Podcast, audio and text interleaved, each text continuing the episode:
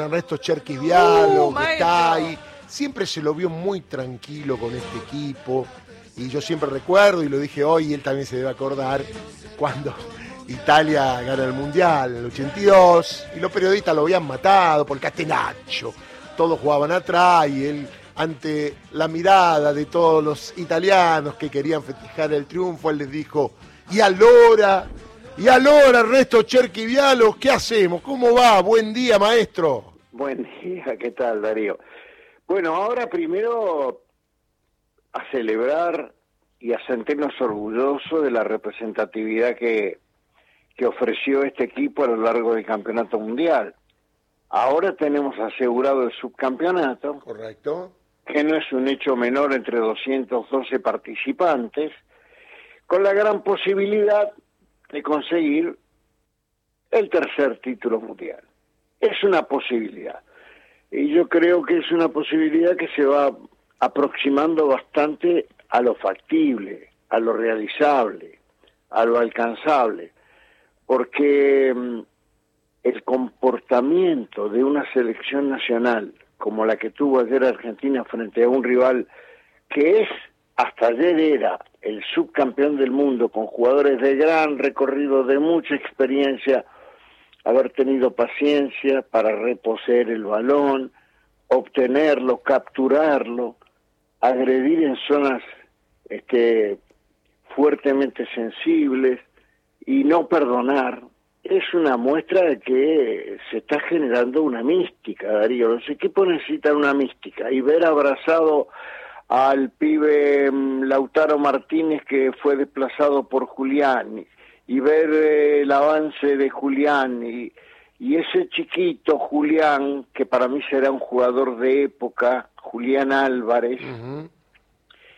que nació en el año 2000 y en el año 2012 pidió por favor a las autoridades de River que si un día podían este eh, hacer un entrenamiento en el 6 así lo podían llevar al predio porque quería una foto con Messi Claro. Una foto con Messi. Cuando Messi ya era ídolo, estaba consagrado y había recibido cuatro botines de oro, Álvarez pasaba de la quinta a la tercera del River Plate. Haber convertido los dos goles de ayer, especialmente el último, y salir abrazado con su ídolo, a mí me genera este, una, una sensación muy particular. Y la, y la sensación particular es que creo que este equipo está generando mística. Sí. Y cuando un equipo genera mística, se torna indestructible. Creo que para ganarle a Argentina deberá esforzarse quien fuera el rival, Marruecos o Francia. Hablemos de el cuerpo técnico encabezados por Leonel Scaloni, Sí. que creo que tiene mucho que ver con todo esto, ¿no? Sí. El cuerpo técnico te- tenemos dos tiempos del tiempo del tec- del cuerpo técnico. ¿Cómo llegó Sí. y qué hizo? El cómo llegó, bueno, es una historia conocida, él integraba el cuerpo de, de- del Mundial 18, este, que renunciaron todos y él se quedó.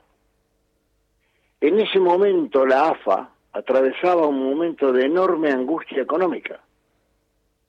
Le estaba pagando, le estaba documentando a Martino una deuda supermillonaria. Martino nunca había cobrado. Le estaba pagando a Bausa una deuda importante. Había dirigido unos pocos partidos. Este, y le estaba pagando a San Paoli por la rescisión del contrato una cifra inadmisible.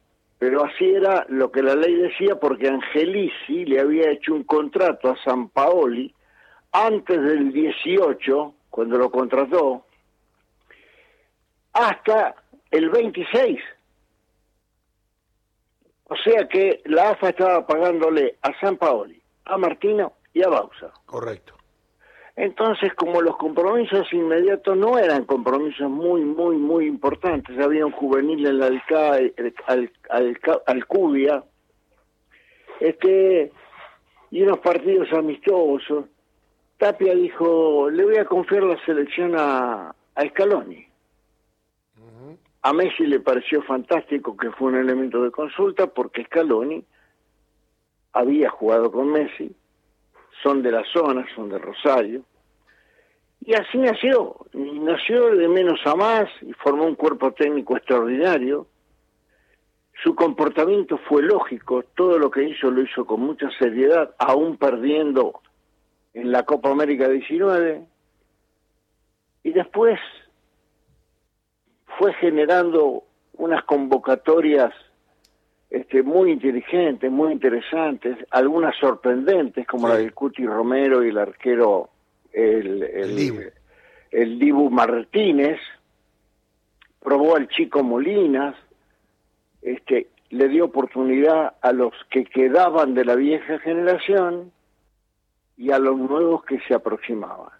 Y todo lo que hizo hasta aquí lo hizo con una con un gran profesionalismo porque es muy difícil tener equipos eclécticos que te juegan con el 4-3-3, con el 5-3-2, con el 4-4-2 y, y, y además es muy difícil encontrar técnicos que al modificar las piezas no se rompa el grupo.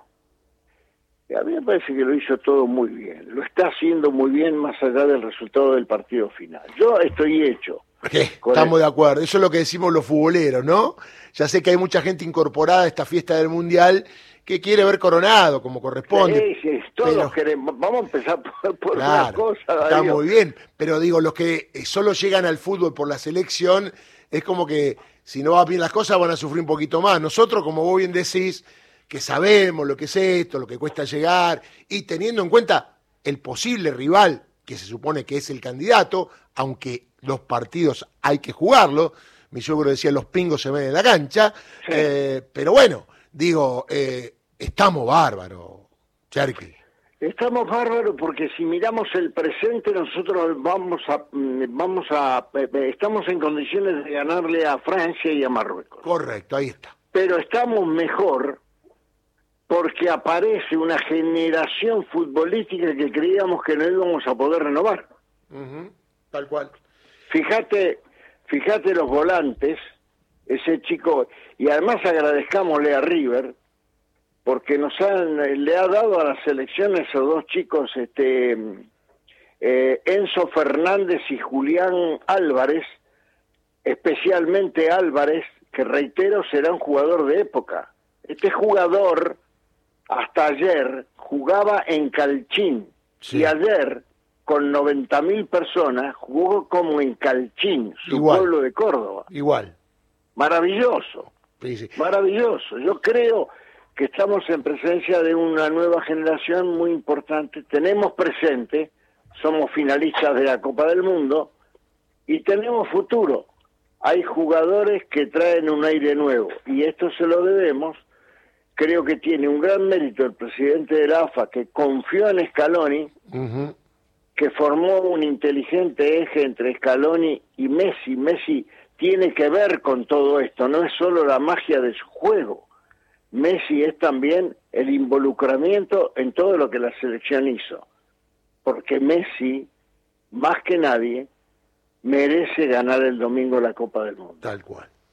Cherkis, Santiago Paz acá, un gusto, como siempre. ¿Qué tal, Santiago? Bien, todo bien. Eh, justamente te escuché hablar de Julián Álvarez, de esta nueva generación que está por llegar, que en realidad ya llegó y que va a continuar en el próximo Mundial, pero el mundo se está rindiendo todavía a los pies de Messi. Recién veía la tapa de los diarios principales de, de Italia y ponen Mara Messi. ¿Qué significa lo que está haciendo Messi en este Mundial? ¿Perdón? ¿Qué significa para vos lo que está generando y haciendo Messi futbolísticamente en esta Copa del Mundo? Conmueve. Es conmovedor. Porque no en todos los partidos estuvo al 100, pero nadie se enteró. ¿eh? Es verdad. Ayer tuvo que regular. Usted, eh, Santiaguito, vos no te diste cuenta que había momentos en que vos mirabas el televisor y decías, le voy a devolver porque hay algo que no anda en mi aparato, no lo veo a Messi. Darío, Santiago, hizo una cosa que probablemente el que no es futbolero, futbolero, probablemente no la advierta. En el gol de Álvarez, en el tercer gol, que él se va por la derecha y arrastra, ¿la tenés? Sí, tal cual. Arrastra a un jugador más o menos mediocre, ¿no? No, al, al mejor marcador central. de- Olvídate. Bueno, él es zurdo, escuchá Darío, Sí, escuchá, totalmente. Santiago, él es zurdo y los zurdos enganchan para adentro. Totalmente. Sí. Este es zurdo y engancha para afuera, no tiene menisco, no tiene ligamento, no tiene nada. ¿Cómo Es hace? verdad, es verdad, es verdad. ¿Y por qué la jugada se produce dejando el ridículo al marcador? Porque siendo zurdo, engancha, pa- engancha para afuera, Que ni lo esperaba, claro. El otro ni lo entonces sorprende y lo deja a contrapié. ¿Y cómo lo ves llegar a Álvarez?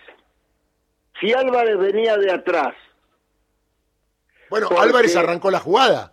claro, Eh, eh, porque no pasa la prueba física, habida cuenta que tiene ojos en la nuca. Claro. Totalmente, totalmente.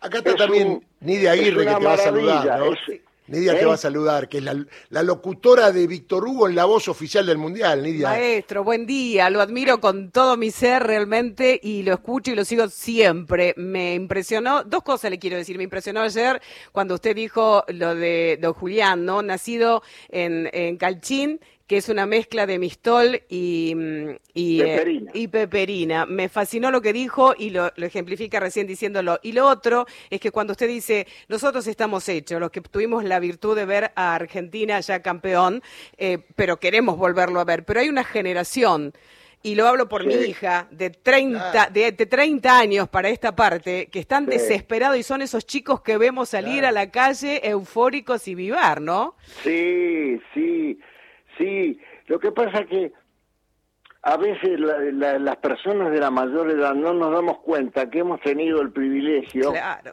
de haber vivido, qué sé yo, el 78, el 86, este, el 90, el 94 que venía fenómeno hasta que a Diego este, lo sacaron del Mundial.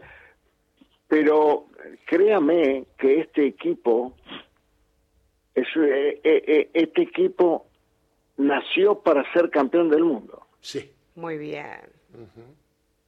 este equipo el domingo va a sorprender. Y usted me dirá, bueno, pero ¿y si es Francia? Si es Francia, más motivación. A Claro. este equipo se Es verdad. torna indestructible porque ha generado una mística. Y ha generado una mística a partir de una conducción liderada por un eje generacional. El técnico Scaloni y el capitán Messi.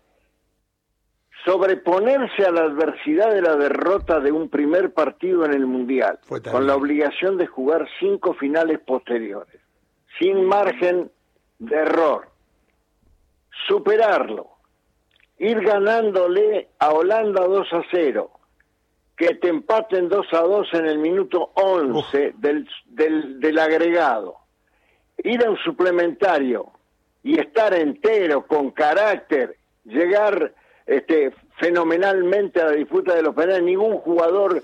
¿Ustedes vieron lo que le pasó a Brasil Sí. en la Sí. definición de los penales? Sí, Sí, sí.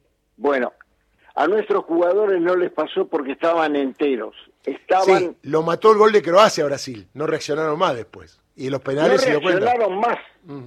A nosotros nos hizo un gol Holanda en las mismas condiciones y reaccionamos en suplementario Exacto. rápidamente. Bueno, el segundo tiempo suplementario fue lo mejor que vimos, ¿te acordás? Seis Sí, situaciones de gol. Entonces, cuando un equipo se sobrepone a estas dificultades, es indestructible. Es verdad, es Es, verdad. es verdad, maestro, usted dice algo que Víctor Hugo lo venía señalando y yo también mm, convivo con esa palabra, la resiliencia. Sí, claro, claro. Pero la épica, es decir, quien, quien, quien sea capaz de llevar a cabo actos épicos, será capaz de llegar a la gloria. Impecable. Maestro, bueno, lo estamos escuchando. Sé que usted va al programa del gato, que es la cábala, pero bien. Lo veo bien ahí, lo veo bien. Le, le va a cachetear a algunos que son pesimistas. Bien, bien. Hasta ahora, impecable lo suyo. Le mando un abrazo. Un abrazo Darío, un abrazo a los chicos, un abrazo señora, que le vaya muy bien a todos. A usted Muchas también, gracias. maestro. Muy bien. Hasta Ernesto Cherquivialo, un maestro.